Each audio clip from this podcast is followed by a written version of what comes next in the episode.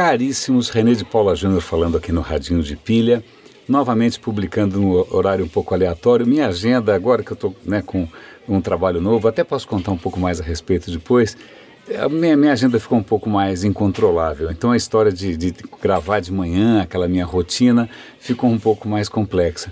Mas como hoje é sexta-feira e a gente tem o fim de semana pela frente, eu escolhi dois temas aqui que são um pouco inusitados. Eu acho que, que, aposto que ninguém viu, duvido que alguém tenha achado, duvido que tivesse no radar de qualquer pessoa.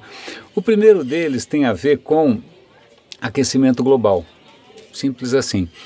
É, e o que, que você acha que é? É poluição causada por motores diesel? É a Volkswagen adulterando os motores? São as motocicletas na Índia? Não. Pum de vaca.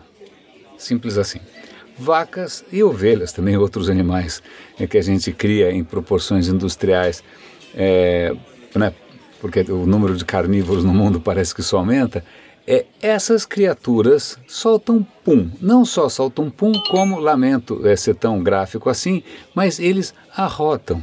Faz parte daquele sensacional processo de digestão bovina, é, a história de né, liberar gases para tudo quanto é lado.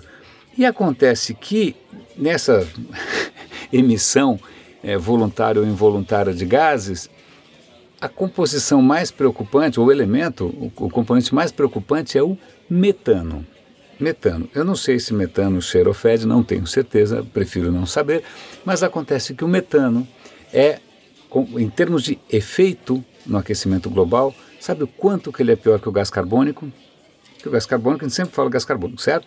Mas o metano é 86 vezes mais. É, é, mais, mais pior é ótimo, né? 86 vezes pior tem um impacto 86 vezes mais elevado do que o CO2 sozinho. Então, né, se a gente conseguir reduzir um pouquinho que seja a emissão de metano, é, o metano, inclusive, é, talvez tenha sido respons responsável em outros momentos da história da Terra por mudanças climáticas bruscas, porque em, em, debaixo dos oceanos você tem, por força da pressão, da água, etc. e tal, muitas vezes você tem metano é praticamente liquefeito, pelo menos acumulado ali debaixo, exprimido é, debaixo da, da, do mar e do solo do oceano, e isso, em alguns lugares, isso de, de vez em quando borbulha, né, mas há suspeitas que emissões massivas desse metano nos oceanos tenha provocado mini aquecimentos globais ao longo da história do planeta. Ok? Então tá bom, metano é um desastre. É um, isso eu estou falando agora de cabeça, não está no artigo que eu vou mandar para vocês, estou falando de orelhada, posso me equivocar, mas um dos receios que existe com, com o derretimento lá, do Ártico, por exemplo, é que você esteja expondo tundra ou de repente vegetação que estaria encoberta, congelada há muito tempo, e isso pode sim também liberar quantidades absolutamente imprevisíveis de metano para a atmosfera. Ou seja, uma coisa que retroalimenta o processo e piora ainda mais as coisas. Mas vamos voltar para os nossos amigos bovinos. O que acontece? Eu quero compartilhar com vocês um vídeo muito divertido, é curtinho, vale a pena assistir, que é uma iniciativa para reduzir a emissão de metano pelas vacas não vem do Vale do Silício, não vem de Israel, não vem de nenhum lugar assim mega avançado, não, vem da África. É uma fazendeira, ela tem uma iniciativa muito simples, ela simplesmente cuida da dieta da vaca, ela cuida, ela, ela oferece para a vaca uma dieta balanceada. Eu não sei o que é uma dieta balanceada para uma vaca, mas eu sei que tipo X de grama, algum outro tipo maluco de ração. Né? E acontece que só com essa mudança de dieta, duas coisas aconteceram. Primeiro, a produtividade do leite, ela produzia, sei lá, 2 litros no máximo por vaca, agora ela produz 5. Além disso, a emissão de metano pelas vacas diminuiu bastante. Por que, que ela tinha, as vacas tinham esse problema de flatulência, esse problema de gases, né? Porque as vacas ao natural, soltas por aí, elas vão comendo o que elas encontram pela frente.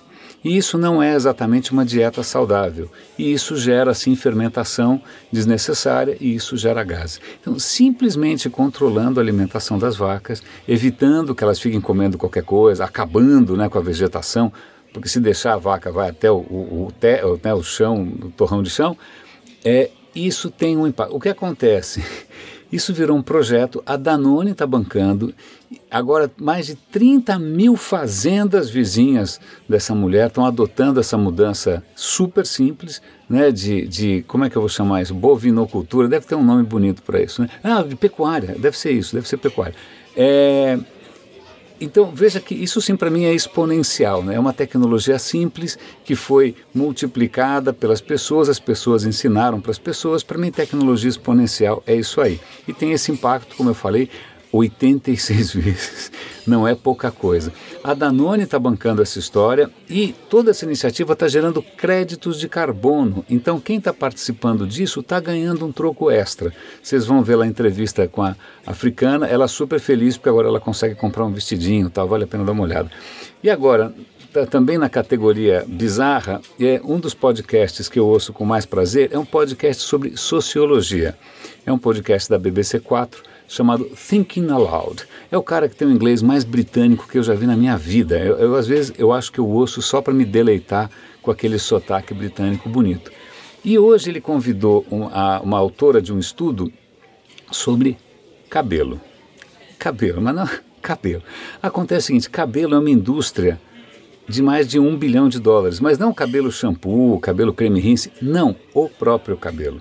O que acontece é que no mundo todo, mulheres compram é, alongamento, deve ter um nome específico para isso, eu não sou um expert em, assuntos estéticos.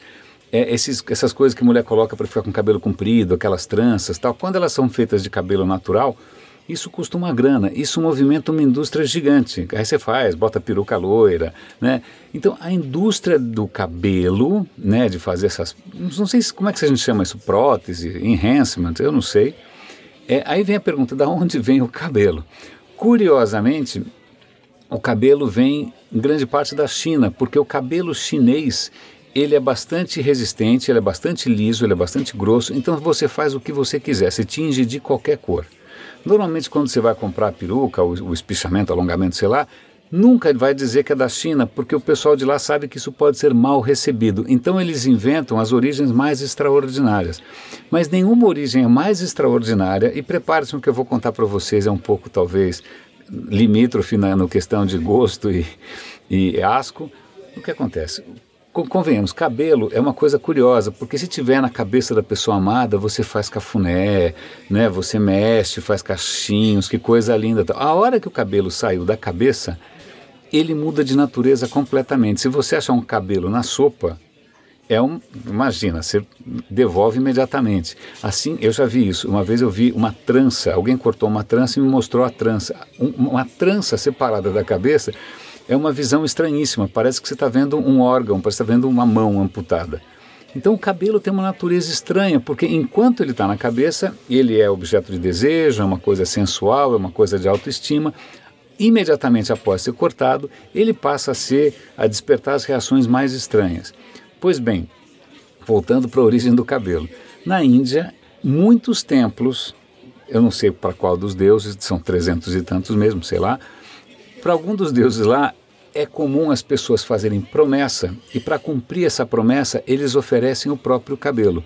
Então a pesquisadora estava contando que ela foi num templo na Índia, que é um dos mais famosos, onde as pessoas fazem fila durante horas para sentar e cortar o cabelo. Aí o que acontece? Você entra, na né, hora que chega a sua vez, o piso está forrado de cabelo, um piso meio molhado, meio encharcado com cabelo, isso já deve estar tá dando calafrio na espinha, arrepio em todo mundo aqui. Imagina que coisa na Índia ainda por cima, né, aquela coisa intensa. E simplesmente 650 barbeiros estão cortando o cabelo sem parar.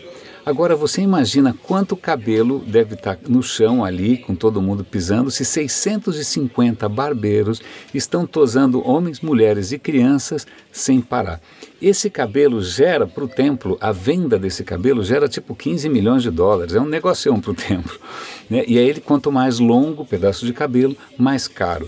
Então vejam que coisas um pouco inusitadas, um pouco no limite do bom gosto. Eu espero que você já tenha almoçado, senão eu vou contribuir para a sua dieta, que eu trouxe hoje para vocês. A flatulência bovina né, e a fabulosa indústria do cabelo cortado em proporções bíblicas na Índia e na China e ao redor do mundo. Né, uma indústria de um ponto não sei quanto bilhão de dólares. Caríssimos, excelente fim de semana para vocês. Eu espero que tenha valido a pena. Obrigado pela companhia de sempre. Ajuda a divulgar o Radinho. O Radinho continua crescendo organicamente, mais ou menos como o cabelo. Grande abraço e até segunda.